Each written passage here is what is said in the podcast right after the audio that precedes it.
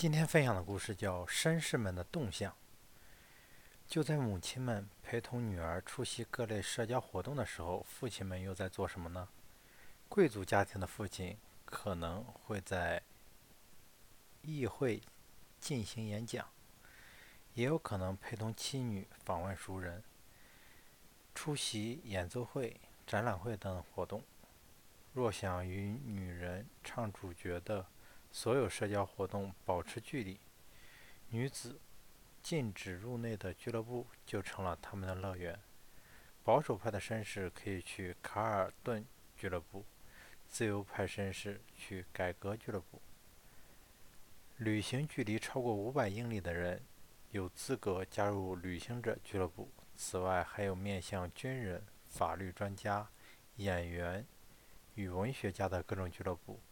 贵宾们能在俱乐部享受专业的俱乐部总管与服务生们提供的周到服务，和那些与自己地位相当的绅士把酒言欢。那上流阶级的公子们都在干什么呢？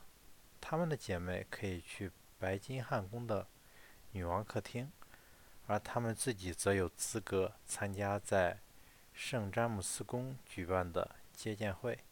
接见会是男性接见君主的仪式，在维多利亚时期的后半期，这项活动由王储代为主持。晋升陆军或海军的将校时，从战场回国时，在法律界、政界或宗教界得到某种地位时，贵族继续爵位、贵族继承爵位或被授予爵位时，都要进宫向君主问安。